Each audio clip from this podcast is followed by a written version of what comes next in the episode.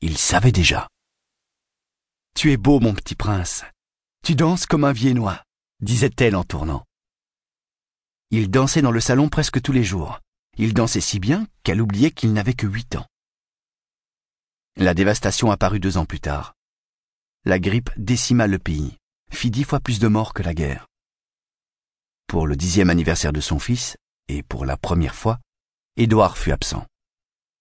Teresa se sentit fatiguée et se mit à tousser. Elle lui offrit, comme chaque année, un de ses livres finement illustrés parus chez Hetzel. Joseph s'attendait à un autre Jules Verne qu'il adorait. Il reçut L'histoire d'un savant par un ignorant, de René Valéry Rado, où le gendre racontait la biographie de son beau-père, Louis Pasteur. Joseph le feuilleta, déçu, n'en montra rien, dit qu'il était ravi et le découvrirait pendant les vacances. Teresa n'arrivait plus à respirer. Son souffle disparaissait dans un râle. La dernière fois que Joseph la vit, elle eut à peine la force de soulever sa main. Elle était presque bleue. Oui, d'un bleu nuit. Et refusa qu'il s'approche. Elle fut emportée en huit jours par une pneumonie. Envolée la clarté de l'enfance. Joseph n'eut aucun chagrin, ne pleura pas. On trouva qu'il était sacrément fort pour son âge. Il ne réalisait pas qu'il ne la reverrait plus. Édouard, qui était à Vienne pour l'épidémie de grippe, fut prévenu tardivement, arriva juste à temps pour l'enterrement. Il s'en voulut toujours de ne pas avoir été présent quand sa femme avait besoin de lui. Il ne disposait d'aucun remède pour enrayer la maladie, mais ne pouvait s'empêcher de penser qu'il aurait réussi à la sauver. Il lui aurait donné de sa force et pour une fois, il aurait prié le Seigneur. Tu sais, mon fils, si j'avais été là, il y aurait peut-être eu un miracle, tu comprends Joseph fit oui de la tête. Ils n'en parlèrent plus jamais. Pourtant, il se demandait pourquoi les étrangers que son père était allé soigner étaient plus importants que sa mère. Ils allaient souvent se recueillir sur sa tombe. Ils se prenaient la main. Édouard marmonnait une prière. Ils s'embrassaient en se serrant fort. Joseph ne lut jamais le beau livre de Valérie Radeau. Il le rangea dans la bibliothèque de sa chambre à côté des autres et n'y pensa plus. Avec les années, Joseph oublia sa mère et son ressentiment, à quel point il l'avait aimée, combien elle lui avait manqué. En 23, l'année de sa bar mitzvah, un mauvais souvenir, son père n'était pas religieux mais avait tenu à ce qu'il la fasse.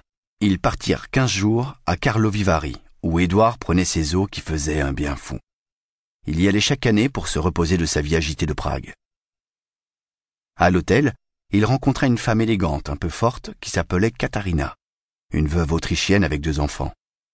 Ils partaient tous en calèche avec un panier de pain d'épices et des sucres d'orge multicolores, faisaient de longues promenades dans les environs, avaient l'impression délicieuse d'être ensemble seuls au monde, et riaient beaucoup. Quelques mois plus tard, Édouard, après le dîner, leva le nez de son journal.